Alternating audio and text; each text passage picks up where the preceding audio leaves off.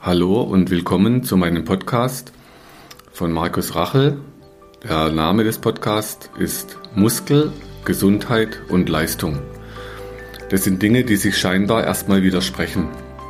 Auch heute werde ich euch wieder interessante Ideen näher bringen und Tipps mit an die Hand geben, die ihr zu Hause selber machen könnt. So, hallo an alle. Hier ist mal wieder der Podcast Muskel, Gesundheit und Leistung. Und ich habe heute einen ganz alten Kollege, ein ganz spezieller Mensch in Solothurn. Ich bin gerade in der Schweiz. Und der Thomas Ernst und ich, wir kennen uns schon viele, viele Jahre. Lieber Thomas, magst du dich mal ganz kurz für die Hörer vorstellen? Ja, das mache ich gerne, Max. Ich bin 62 Jahre alt mittlerweile und ich habe so einige medizinische Ausbildungen im Laufe meines Lebens gemacht. Ich habe mal angefangen mit Masseur medizinischer Bademeister in Deutschland. Ich komme aus Hannover, das habe ich auch dort dann gemacht, die Ausbildung. Danach habe ich eine Heilpraktiker-Ausbildung gemacht und habe danach eigentlich erstmal ziemlich lange als Lehrer gearbeitet an Physiotherapieschulen. du warst Anatomielehrer, ne? Ja, genau. Also ich durfte dann mit Sondergenehmigung Anatomie unterrichten und Physiologie an den Schulen, weil ich eben auch noch dazwischen geschaltet ein abgebrochenes Medizinstudium sechs Semester habe. Und ja, weil mich das dann alles sehr eigentlich beschäftigt hat und eben natürlich auch interessiert hat, habe ich dann hinterher noch eine Ausbildung zum Physiotherapeuten auch gemacht. Also so ein Rundumwissen. Ja, also eigentlich ein sehr, sehr spezielles, großes Rundumwissen, aber mit Schwerpunkt ganz klar Anatomie. Anatomie. Ja. Und so haben wir uns auch damals kennengelernt, vor vielen Jahren, in der Konstanze Zeit. Da haben wir zusammen die ersten Kurse für Myoreflextherapie mitgeleitet als Teamleiter. Genau. Und ich kann mich erinnern, so mit deinem Anatomieunterricht, du hattest ja immer eine ganz spezielle Art zu unterrichten. Die war immer sehr strukturiert. Das stimmt. Genau. Ich bin das, auch ein sehr strukturierter Mensch, ganz genau. genau. Und das hat mich damals auch schon fasziniert, so deine Struktur im Anatomieunterricht. Aus meiner Physiotherapie, ich kannte das ja auch mit Anatomieausbildung. Und da warst du schon wirklich der Spezialist für die Muskeln. Ne? Ja, das stimmt. Ich habe dann auch den Beinamen bekommen, Anatomas. Ach ja, genau, Anatomas. genau. Das war immer total witzig. Das hat der Rainer Mosetter mal kreiert, dieses Wort. Und das hat mich dann auch wirklich jahrelang begleitet. Also Rainer Mosetter, Kurt Mosetter, das sind die zwei, wo das Myre, also Kurt Mosetter als Arzt hat die Myoreflextherapie entwickelt. Genau. Ähm, wir haben uns damals ja in Konstanz im Krankenhaus kennengelernt und dann fingen wir eben an, Kurse zu geben. 1996 auf der Insel Reichenau, dann 97 in der Schweiz und da bist du eigentlich du dazu gestoßen, ne? Nee, ich bin seit 98. 98 kannst du dazu. Aber eben in Konstanz. Also ich habe damals in Konstanz gelebt am Bodensee und ja, und dann eben habe ich im Krankenhaus gearbeitet, habe aber auch in der Physiotherapieschule in Konstanz gearbeitet und wollte eigentlich nebenbei abends noch ein bisschen Geld verdienen und dann bin ich irgendwann mal zu Evelyn Heitz. Genau, die Evelyn, die mit den spitzen Fingern. Genau, mhm. unsere Mitstreiterin. Abends in die Praxis reingelaufen und dann haben wir uns begrüßt. Dann gesagt, Mensch, Evelyn, du hier und so weiter. Und dann habe ich gesagt, du, ich suche abends eine, einen Job oder eine Arbeit als Physio. Und du meinst, ja, ich suche schon jemanden, aber wir machen keine Physiotherapie. Wir machen hier Myoreflextherapie. Habe ich noch nie gehört gehabt, war für mich ganz was Neues. Und dann hat sie gesagt, so, ja, komm doch am besten morgen mal vorbei, da kommt der Kurt Mosetter, das ist der Begründer von der Myo. Also Myo ist die Abkürzung, das Kose-Wort für was sehr Schmerzhaftes. Ja. Also Myo ist die Myoreflextherapie, ne? Genau, mhm. ganz genau. Na, jedenfalls am nächsten Tag kam dann der Kurt und dann haben wir kurz gesprochen. Dann hat er gesagt, hey toll, Mensch, super, du bist Lehrer, Anatomie ist ja noch viel besser, super. Wir haben am Wochenende in Konstanz in der Praxis, da warst du auch mit dabei. Das war noch in der Praxis, genau. genau. Mhm. Hatten wir eben, er hat einen Kurs gehabt und ich soll einfach dazustoßen und den Unterricht machen mit Anatomie. Da habe ich gesagt, so, okay, das kann ich auch, ist kein Problem. Ich, wusste, ich wusste zwar nicht, was Myo ist, aber egal. Ja, und so sind wir uns das erste Mal begegnet und daraus wurde dann eigentlich was Größeres im Laufe der Zeit, eben mit den ganzen Ausbildungen. Ja, und wir waren so das harte Kernteam. Damals Großetter, genau. Markus Rachel, Evelyn Heitz und ich. Genau. Genau. Das waren Zeiten. Das, eben, das war ja. 1998, ja. weiß ich noch. Genau. genau. Und das waren eben auch die Jahre, wo es dann halt sich ausgebreitet hat, wo es dann Richtung Schweiz ging, in das Institut vom Imhof, Conny Imhof. Ja, da gab es dann Kurse ich weiß jetzt den Ort nicht mehr, aber hinter Zürich war das. Atliswil? Ja, Atliswil. Genau, Atliswil war das. Mhm. Und da haben wir dann als Team eben angefangen, Leute auszubilden, Physiotherapeuten, da waren zum Teil Ärzte dazwischen, dann waren mal Orthopäden waren mal mit dabei. Also aus allen verschiedenen Fachrichtungen kamen Leute, wo eben das interessiert hat. Und wenn du jetzt aus deiner anatomischen Sicht mal kurz vielleicht nochmal beschreiben magst, was so passiert, wenn wir da jetzt behandeln. So wie wir gerade eben uns hier gegenseitig ein bisschen behandelt haben. Ja. Also einfach sehr intensiv behandelt. Sehr intensiv. Und für die Zuhörer vielleicht nochmal, was passiert denn jetzt, wenn wir da behandeln, so am Muskel? Hier der Anatomielehrer kann ich jetzt ganz genau erklären, was da passiert. Also das Ein Modell. Genau, also mache ich natürlich jetzt nicht so ausführlich, weil das geht ja wirklich in die Muskelphysiologie hinein. Aber letztendlich lösen wir halt eben am Muskel stimulierende Druckpunkte aus. Das heißt, wir tasten den Muskel, wir prüfen seine Verspannung oder seine Verkrampfung, seine Verhärtung.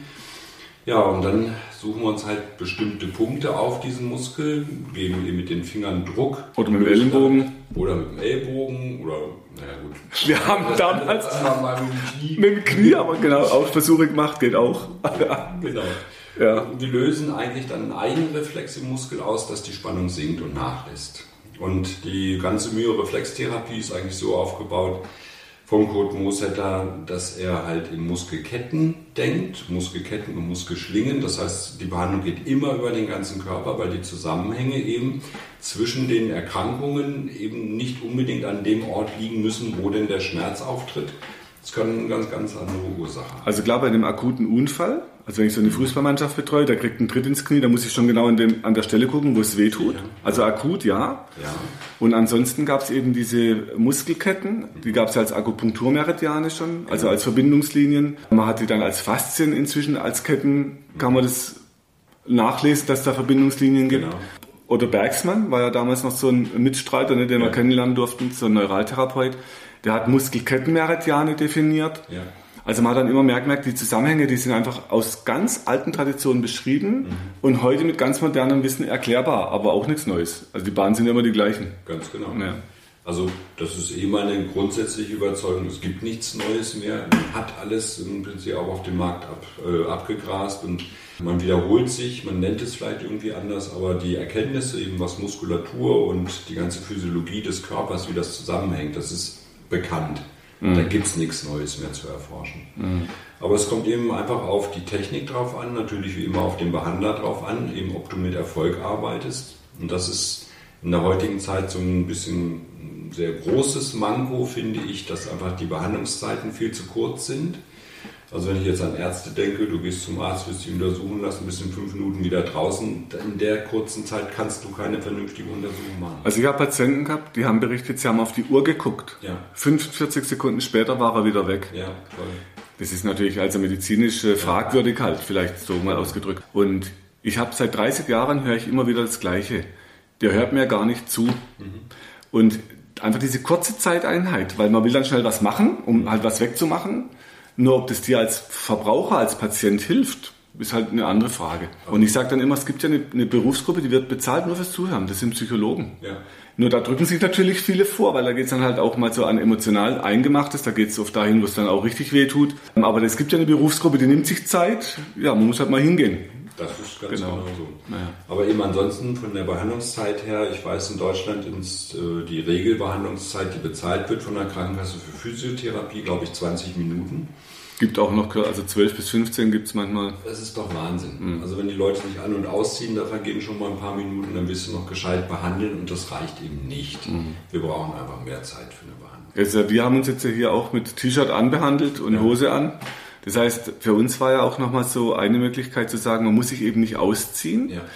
Wo man sagen kann, okay, das hat ja wieder verschiedene Aspekte. Das eine, du siehst natürlich die Haut nicht. Also wenn da jetzt eine Hautveränderung wäre oder eben Krampfadern zum Beispiel. Also es gibt auch Sachen, die man besser mal sieht. Da muss man dann halt eher mal die Patienten noch abfragen, ist da was? Ja. Der Vorteil für Traumapatienten, die sagen, Gott sei Dank muss ich mich nicht ausziehen. Genau. Also so halt so ja, eine Frage vom Handling, aber du sparst einfach auch die Zeit zum Ausziehen und Anziehen. Also das ist sicherlich so und ich empfinde es hier selber auch eben so nach Aussagen von den Patientinnen mir gegenüber ist man natürlich immer als recht angenehm, wenn sie sich nicht entkleiden Ja, müssen. ja. Und das kann ich auch nachvollziehen.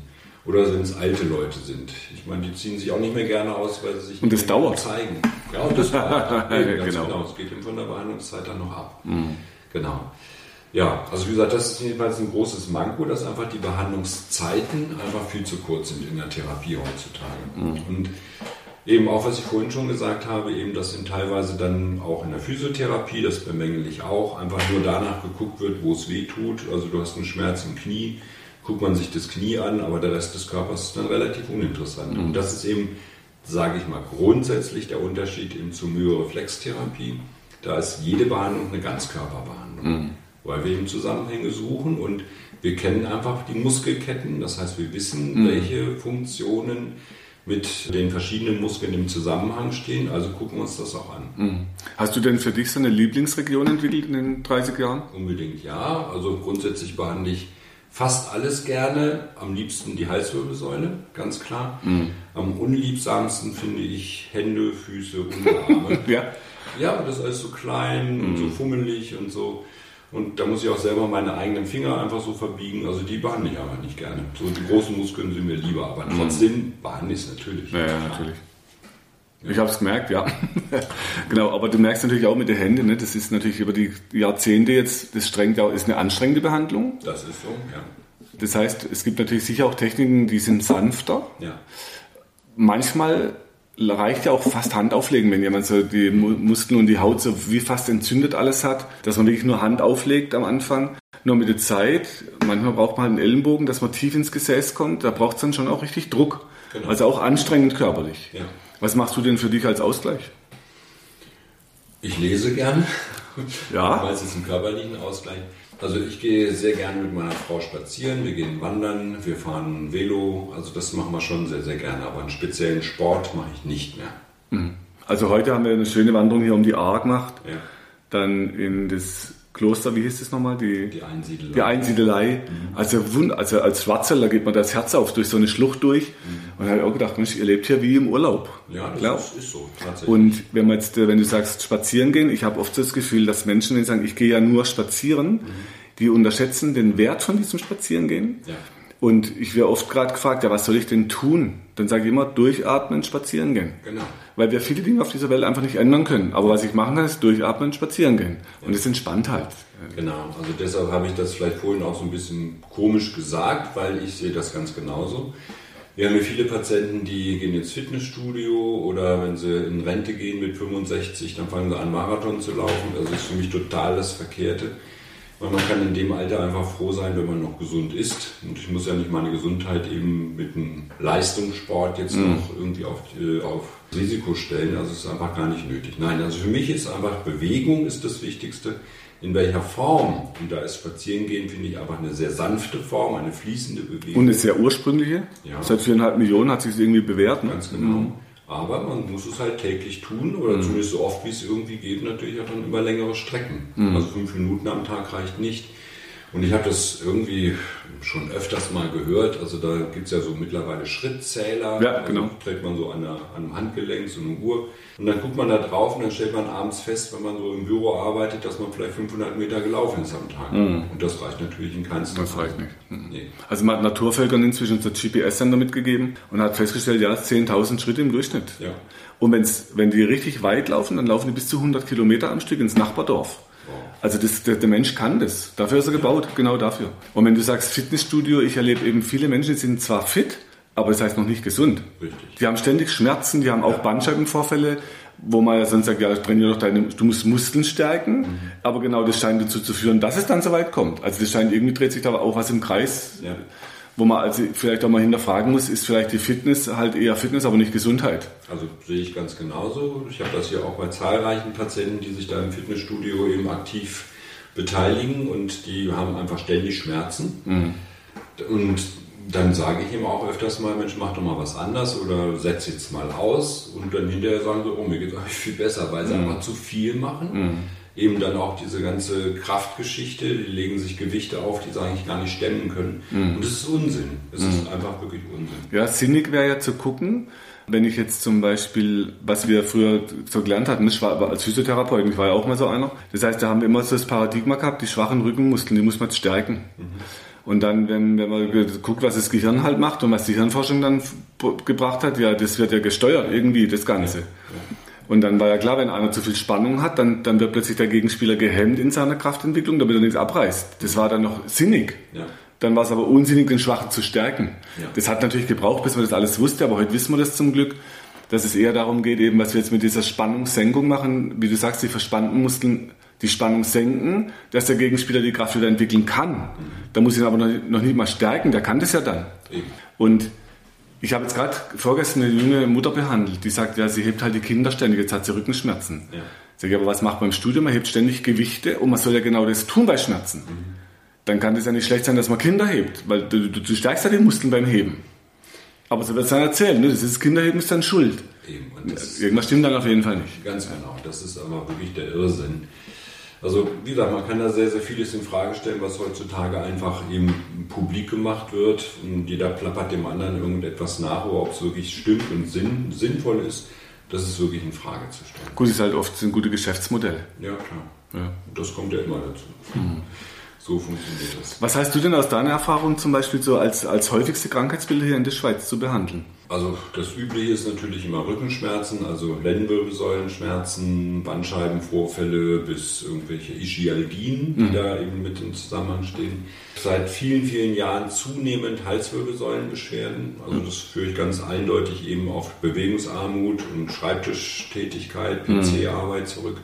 Wir haben aber auch alles Mögliche zwischendurch, hier Tennis-Ellbogen, wobei wenigstens spielen ja Tennis. ne? Ja, genau. Aber eben mit dieser Computermaus ist genau die gleiche Geschichte. Also alles Ich sehr hab- einseitig dann. Ja, genau. Und wir haben aber auch zahlreiche Patienten mit Schwindel im Moment und ja, aber das, ich führe es wirklich eben auf diese Einschränkungen zurück und jetzt gerade noch hier durch Covid sind wir im Homeoffice noch mehr am Schreibtisch. Also da könnte man sich ja eigentlich vorstellen, dass die Leute zu Hause sind, mehr Zeit hätten. Nee, es ist ja genau das Gegenteil passiert. Die Leute sitzen noch länger Ja. und dann eben am Tisch, nicht mal an ihrem Schreibtisch, mit einem ungünstigen Stuhl vielleicht. Und das sehen wir also ganz deutlich hier in der Praxis. Also es sind echt zugenommen so Rückenbeschwerden, ganz klar.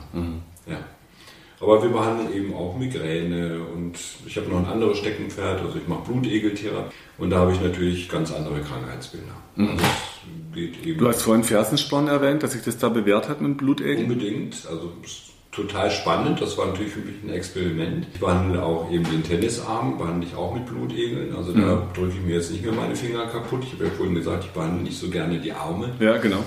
Weil das ist sehr, sehr schmerzhaft für den Patienten. Stimmt. Und meines Erachtens ist es so, wenn ich da am Ellbogen noch arbeite auf den betroffenen Muskeln, setze ich wiederum Reize, die Die es noch mehr reizen können. Eben, die es im Prinzip wieder auslösen. Und da ich lasse da jetzt wirklich nach meiner Erfahrung die Finger weg, ich nehme die Egel und das funktioniert super. Okay. Ja. Wann, ne, es gibt ja auch immer so, als Therapeut, man findet immer so was, wo zu einem passt, wo man dann seine Erfahrungen, seine Erfolge sammelt. Genau.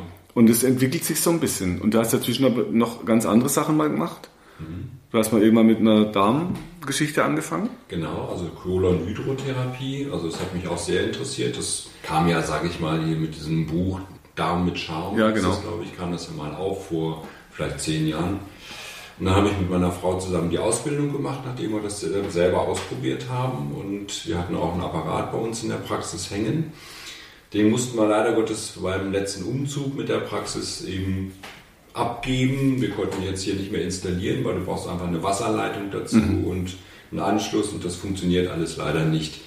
Aber wir gehen auch hier immer noch regelmäßig zur ähm, Darmreinigung. Also das kann ich wirklich nur empfehlen.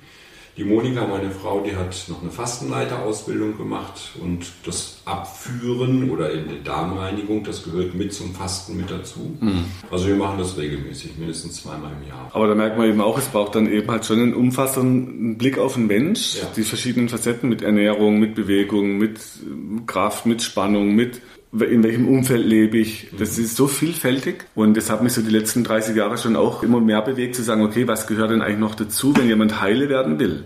Und dann hat man irgendwann gemerkt, ja, also Muskeln stärken, das hat halt einfach nicht gereicht. Und wir hatten das damals halt, äh, als ich noch Physiotherapeut war, da war das halt so in sich ein Ballon im Prinzip. Und wenn du dann als Heilpraktiker musst du ja ganz viel innere Medizin machen. Oder wenn du Medizin studierst, musst du wieder ganz andere Sachen. So, das wird halt immer umfassender, aber natürlich immer komplexer irgendwie auch. Ja.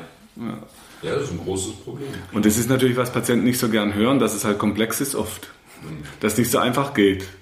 Also es ist grundsätzlich ist gar nichts einfach. Wir müssen uns eben mit uns selber beschäftigen. Wir müssen gesund leben, uns gesund ernähren. Das ist ganz klar. Eben Bewegung gehört mit dazu. Aber es geht ja auch um die Psychohygiene. Das dürfen wir ja auch nicht vergessen. Also ein Stress ist natürlich ein ganz großer Faktor in der heutigen Zeit.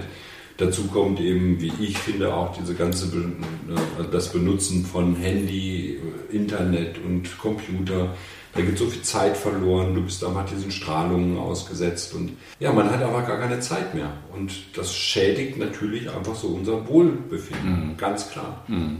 Und wenn man sich heute einfach Menschen anguckt, ich meine, die meisten leiden drunter, so dieses Burnout-Phänomen, woher kommt das? Also mhm. das muss ja Gründe haben. Und das hat ganz viel sicherlich mit Stress zu tun. Mhm. Ja. Ja, mag sein. Also jetzt muss man gucken, was, was stresst dich denn? Mich stresst das Krankenkassensystem. Okay.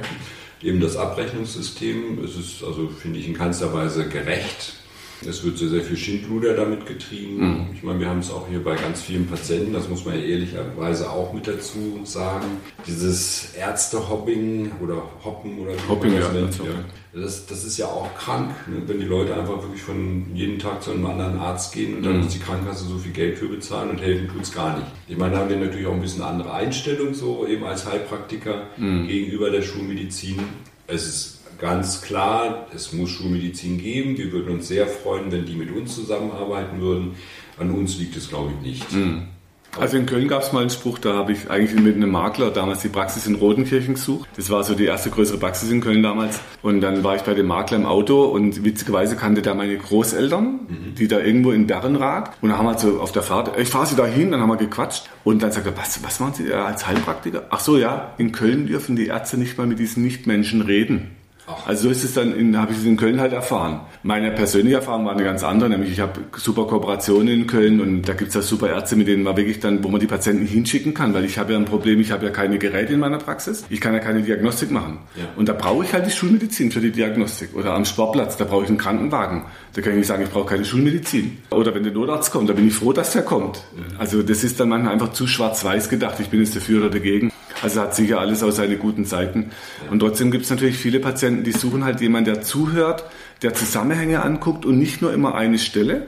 Und deshalb suchen die natürlich auch andere Wege heute. Ja. In Deutschland ist gerade so Tendenz, man hat immer wieder versucht, den Beruf abzuschaffen, Heilpraktiker. Ja. Ich weiß nicht, ob du die Diskussion noch kennst. Beim Dame, einer unserer Lehrmeister, den kennst du ja auch, der hatte in Karlsruhe ein Institut. Ja. Und als ich bei dem damals war, da, damals wollte man schon das, dieses Berufsbild abschaffen. Ja. Und klar ist natürlich, dass auch in dem Berufsbild tatsächlich Menschen sterben in Praxen, das kam vor. Aber da muss ich nicht das ganze Berufsbild abschaffen, sondern ich muss die schwarzen Schafe rauspicken und verurteilen und vielleicht in den Knast stecken. Aber es passiert ja bei Ärzten auch. Und es gibt gerade interessanterweise ganz viele Bücher, die, das ist wie wenn da sowas hochwappert, so nehme ich das gerade wahr. Ich habe mich dann ganz viel natürlich mit medizinischen Themen beschäftigt, natürlich schulmedizinisch, natürlich eben auch naturheilkundlich. Und dann gab es plötzlich so irgendwann über viele Patientenberichte, so die Suche, dann kamen plötzlich Journalisten ins Spiel, die so Bücher schreiben, die das Medizinsystem kritisieren, das System. Und jetzt gerade im Rahmen von Covid, da gibt es auch im YouTube wieder Diskussionen von Professoren, die auch sagen, auch psychologisch muss man gucken und auch auf Zusammenhänge. Und jetzt wird plötzlich nachgefragt, was bringt denn das dem Verbraucher und was kostet das ganze System? Und da scheint gerade so, dass da auch ganz viel Missbrauch drin steckt. Dass die Patienten das natürlich auch merken. Sie laufen überall hin, es wird nicht besser, aber es kostet Unsummen von Geld und Menschen sterben. Und zwar in großer Anzahl anscheinend inzwischen. Und ich habe irgendwo eine Statistik gelesen, sogar in Amerika, die dritthäufigste Todesursache ist inzwischen der Arztbesuch. Das kann man sich kaum vorstellen. Das ist Wahnsinn, ja. Also da denkt man, man liest da nicht richtig. Ne? Und da bin ich gespannt, wie sich das so weiterentwickelt. Ob man da wieder, also unser Lehrmeister, der äh, Kurt Moser, der, der hat ein Institut für menschliche Medizin. Da gibt es so jetzt inzwischen eine Akademie für menschliche Medizin. Das heißt, jetzt brauchen wir eine menschliche Humanmedizin. Das ist eine krasse Entwicklung und ich beobachte es schon mit Interesse, also wie sich das weiterentwickelt und zwar einfach zum Wohl von Patienten. Nur vieles ist hängt natürlich, wie du sagst, am Geld und das Geld ist ja viel da, nur es wird halt in verschiedene Kanäle geschoben, wo es vielleicht halt den Patienten nicht so viel hilft, wie es vielleicht helfen könnte. Ja. Muss man halt beobachten und gucken.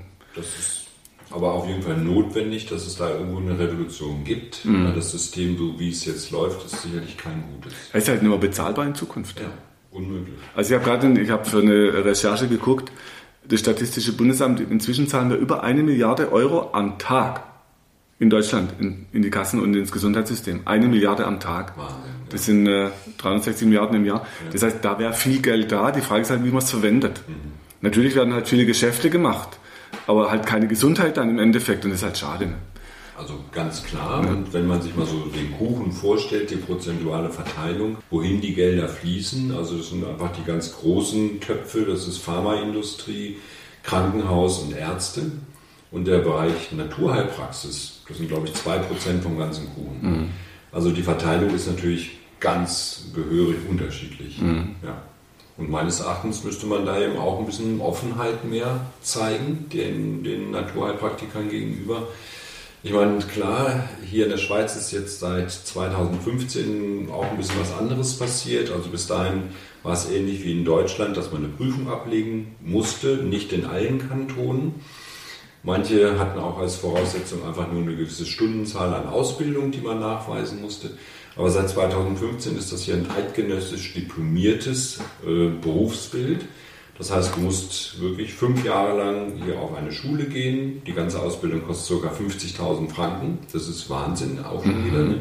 Also es, aber du kannst es neben einem Job machen. Du Okay. kannst zwar nicht mehr 100% arbeiten, aber du musst dann natürlich deine Ferien opfern, du musst deine Wochenenden opfern, um das irgendwie hinzukriegen. Eben fünfjährige Ausbildung. Da musst du eine Prüfung machen und die Prüfung, wenn du dir daran bestehst, dann bist du halt dieser eidgenössisch diplomierte Naturheilpraktiker, wie es dann heißt. Okay. Aber der legitimiert dich auch dazu, dass du mit all, allen Krankenkassen abrechnen kannst. Ah, okay. Und das ist natürlich, wie ich finde, ich habe jetzt einfach Glück gehabt, ich bin noch einer von der alten Schule, ich muss diese Prüfung nicht machen, aber ich finde es auf jeden Fall eine Aufwertung für den Berufsstand, dass es jetzt einfach eine echte Ausbildung, eine Ausbildungsverordnung gibt. Und da muss ich sagen, das ist ein bisschen das Manko in Deutschland immer Genau. noch. Sehe ich auch so, ja. Es gibt sicherlich toll ausgebildete Heilpraktiker, aber es gibt eben auch welche, die, na, Ja, genau. die es anders Und unser Lehrmeister, der Damir, der hat ja auch so immer dafür gearbeitet, dass auch wissenschaftlicher Standard damit reinkommt. Ja. Dass es einfach eine, eine gute, solide Grundausbildung gibt, auf der man dann eben anfängt, bestimmte Methoden zu lernen. Genau. Und von daher finde ich auch, also das wird auch wirklich Zeit, dass es halt in irgendeiner Form vielleicht geregelt wird oder dass man sagt, es gibt halt einen Grundberuf, wie bei uns als Physio oder eben als, als Krankenschwester oder als Pfleger, dass du einfach irgendwas medizinisch als Grundberuf mit reinbringst und darauf vielleicht aufbauen kannst dann. Genau. Also so, vielleicht wird sich so regeln. Fände ich sehr sinnvoll, ganz sicherlich. Ja, und jetzt haben wir gerade vorhin hier bei dir was ausprobiert. Der Thomas hat jetzt das Myo-Board kennengelernt, das Myo-Board to go. Und ich habe gedacht, er als uralter Hase bei dem Myo, der kann das auch beurteilen, ob das äh, meine Idee auch was bringt und ob das wirklich auch umsetzbar ist mit der Idee, die ich hatte, nämlich die Menschen unabhängig zu machen, aus diesen, genau aus diesen Gründen mit. Genau. Dass man sagt, die Menschen erstmal selber gucken, kriege ich das nicht vielleicht sogar selber hin, ohne dass ich ständig irgendwo hinlaufen muss, was natürlich viel Zeit kostet und richtig Geld auch kostet. Mit Übungen machen. Wir wollen ja heute diese Dehnkraft oder Kraft in Dehnung, dass man aus der Dehnung die Kraft entwickelt und zwar zwei für eins, also Kraft und Dehnung statt Kraft oder Dehnung wie bei uns früher noch getrennt. Und dann mit dem Myoboard wie so eine Muskelbürste selber die Spannung senken kann zu Hause jeden Tag. Magst du mal kurz ein bisschen erzählen, wie du das so gefunden hast, das ganze Ding? Ja, also du hast mir gestern erst vorgestellt und ich konnte damit erst gar nichts anfangen, weil es gibt sicherlich viele Apparate, die man unterstützend für Massagetechniken oder Druckpunkttechniken gebrauchen kann. Und naja, dann hast du es mir gezeigt, so das erste Produkt, Der Prototyp. der Prototyp, ganz Genau. genau. Ja, dann habe ich mich vorhin drauflegen dürfen und ich muss echt sagen, also ich hatte erst großen Respekt, weil diese, ich sage jetzt mal Stacheln, die es dazu Die Stecker. oder die Dornen, genau, die flößen schon ein bisschen Angst ein, weil sie sind jetzt nicht klein. Also du meinst die roten, die Pyramiden. Eigentlich alle. Also es gibt auch flache in blau, ne, die sind am Ja, das stimmt. Verschiedene erstmal Stufen. gemäßigt angefangen, aber ich habe ziemlich schnell auch steigern können, weil ich einfach gemerkt habe, ja, das ist echt angenehm. Du liegst Mhm. da drauf, klar, denn man sucht sich ja dann diese speziellen äh, muskulären Druckpunkte, also da, wo die Schmerzen eben auch sind, wo die Spannungen hoch sind. Wenn man sich da drauflegt, ist das im Prinzip der gleiche Effekt, wie eben der, unser Finger das macht, eben mit dem Unterschied, dass ich dich als Therapeuten nicht brauche. Mhm. Also ich finde, das ist wirklich sehr gelungen, das, was Oh, du dir ausgedacht hast. Nein, wirklich, Ja. toll. Und auch, so wie du es jetzt einfach vorgestellt hast, sind ja im Prinzip zwei Borde, die man miteinander verbinden kann. Also das heißt, man kann an mehreren Stellen gleichzeitig arbeiten. Ja, ich finde es super. Also Okay. ich, ich werde es mir auf jeden Fall zulegen, wenn es mal auf dem Markt ist. Ich schicke eins rüber. Sehr gut. genau, und die Idee war schon eben dieses, wie du sagst, langsam steigern, Ja. weil was bisher war ja zum Beispiel so die letzte große Entwicklung war es mit den Faszien. Auch bei uns in Deutschland war das dann so, dann die Leute kannten dann Faszienrollen, dann gab es Faszienbälle und ich habe bei unserem Fußballverein, die haben auch mit Faszienrollen, dann haben die mich gefragt, ob ich mal so eine Einheit übernehmen könnte. Mhm. Sag, ja, dann nehmen wir mal die Faszienbälle. Ja und dann dreht euch erstmal auf den Bauch. Und dann fangen wir vorne am Schambein mal an. So dass man sagt, wir brauchen eigentlich nochmal ganz andere Punkte, wie das, was den meisten halt bewusst ist. Wenn es um den Rücken geht, dann muss ich nicht am Rücken rollen, sondern halt am Bauch auch. Und da wollte ich eben das, was wir in der Behandlung leisten, dass das das Sport leisten kann. Aber nicht immer den gleichen Reiz wie die Rolle oder der Ball, das bleibt ja immer gleich, sondern steigerbar. Mhm. Weil das Gehirn sonst relativ schnell an den Reiz adaptiert und sagt, ja gut. Ja. So, und deshalb war das jetzt genau diese Entwicklung und beim nächsten Besuch probieren wir mal die Pyramiden aus, äh, ob du dann schon soweit bist. Ja. Also ich bin, bin mal ganz gespannt.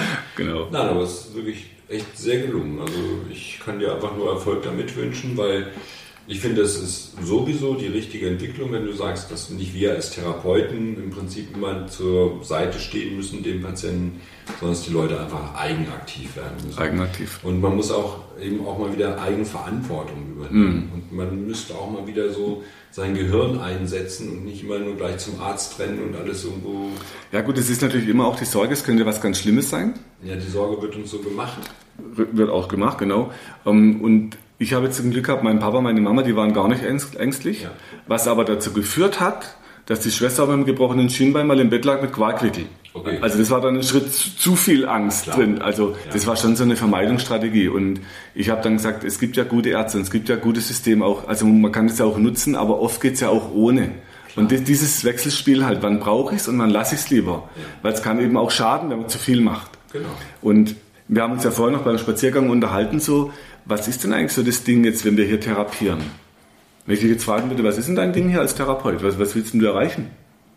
Mein Ding? Also du meinst, welche Ziele ich Ja, habe? zum Beispiel. Warum bist du hier als Therapeut tätig? Was willst du hier erreichen? Ja, weil das ist meine Grundidee, deshalb habe ich diese ganzen Berufe ja erwählt. Also zum einen möchte ich wirklich helfen. Also du möchtest Menschen helfen, ne? Natürlich. Genau. Mhm. Ja, und ich lasse mir da auch nicht mein Helfersyndrom irgendwie abschwätzen, weil ich finde das eigentlich sehr, sehr schön, dass es sowas noch gibt. Mhm dass mir ist es eben nicht egal, wie es den Patienten geht. Ich bin wirklich daran interessiert, dass die einfach möglichst schnell wieder auf eigene Beine kommen, keine mhm. Schmerzen mehr haben. Ja, und dann das Zweite ist natürlich einfach meine eigene Faszination über den Körper. Mhm. Also je mehr ich gelernt habe, desto mehr weiß ich, dass ich wenig weiß. Das ist auch so äh, eine Erkenntnis, genau. Ja, und es ist einfach eine Faszination, also wie, wie, wie das alles funktioniert. Oder wenn man dann sieht, was unsere Lehrmeister alles wissen, ne, dann ja. denke ich mir, mein Gott, wie kann man das alles lernen? Und genau da gibt es immer was. Oder wenn ich zurückdenke, weiß noch, wo wir in Heidelberg in der Anatomie waren, an den Leichen dann. Ja. Also das ist ja schon faszinosum, dass du da in, in toten Menschen rum, rumziehen kannst und gucken kannst, wie ist denn das? Also was da auch an geschichtlicher Arbeit dahinter steckt von unseren Vorgängern und Vorfahren. Also wie mutig die waren, wie, wie, also wie wissbegierig, was ist denn da? So dass wir das halt gar nicht mehr, wir gucken uns ja die Bilder an, das ist alles schön rot und weiß aufgemalt. Und dann siehst du leicht, das ist aber gar nicht so schön rot und weiß und blau. Gar nicht. Genau. Ja, das ist schon so eine spannende, ein spannender Bereich einfach bei den Menschen. Ja.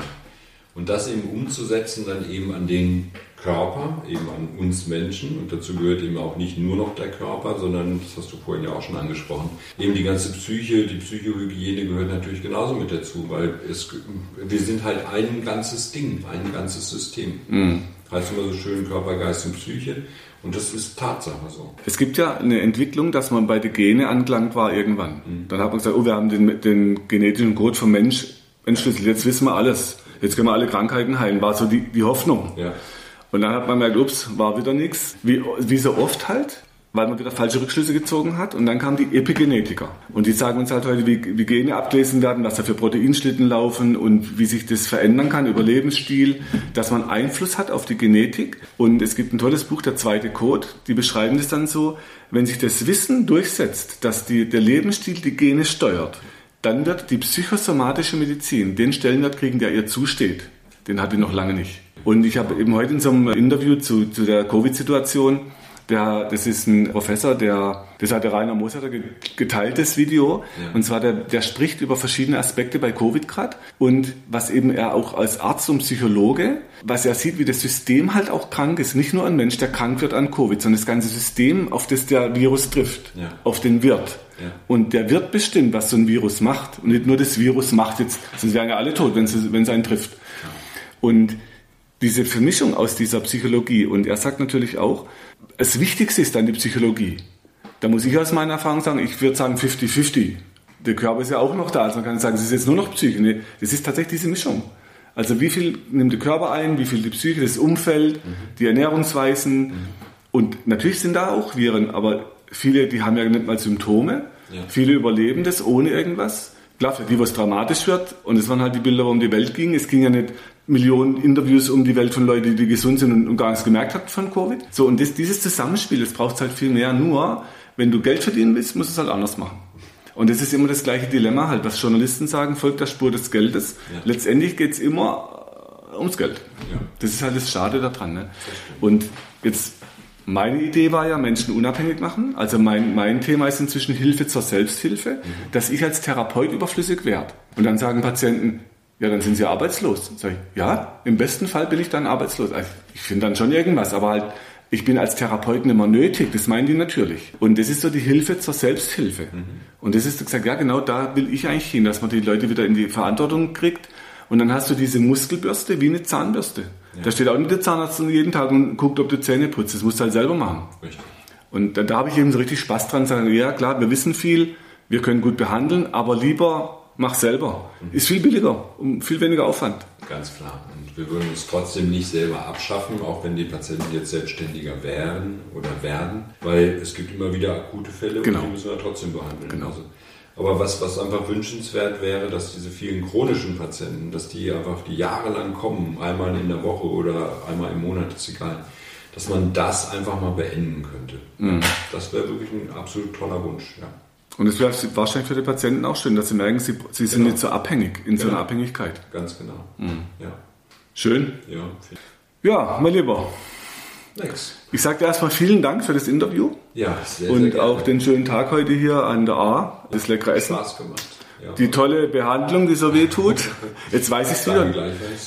Spannenderweise natürlich, ich weiß jetzt wieder, wie weh das tut. Mhm. Ich habe das völlig vergessen. Ich weiß noch, ich habe immer ein komisches Gefühl im Bauch, wenn ich weiß, ich kriege so eine Behandlung, mhm. weil ich halt weiß, es tut auch weh. Und wir sind jetzt nicht so zimperlich miteinander wie bei Patienten, sind wir ja sehr zurückhaltend und einfühlsam. Also wir nehmen uns schon richtig ran. Ja, aber auf jeden Fall tut gut und vielen Dank auch, dass du meinen Hals wieder in Gang gekriegt hast, dass die Spannung raus ist. Und dann freue ich mich auf in ein, zwei Jahren, wenn wir uns wieder dann sehen. Auf jeden Fall. Die nächste Runde um die A. Ja, auf jeden Fall und ein leckeres Tröpfchen Rotwein für die Seele. Genau. genau. Okay, an alle draußen, vielen Dank fürs Zuhören. Wenn ihr Fragen habt, auch zu der Praxis hier in Solothurn, Thomas Ernst, Naturheilkunde und Myoreflextherapie. Also falls ihr in der Schweiz Probleme habt, Rücken, Bandscheibe, Kopf, Hals, Wirbelsäule Spezialist, dann drücke ich euch die Daumen, dass ihr hier eine gute Anlaufstelle habt. Okay. Wenn du meinst, dass dir diese Infos helfen, oder du weitere Infos suchst, schau auf meiner Website unter www.muskel-gesundheit.de rein. Für Übungen schaut auf YouTube und hinterlasst mir, wenn ihr wollt, eine Bewertung. Falls ihr Fragen habt, schickt sie über die Webadresse äh, und die Mailadresse, die ihr dort findet. Bis zum nächsten Podcast. Herzlichst, euer Markus Rachel.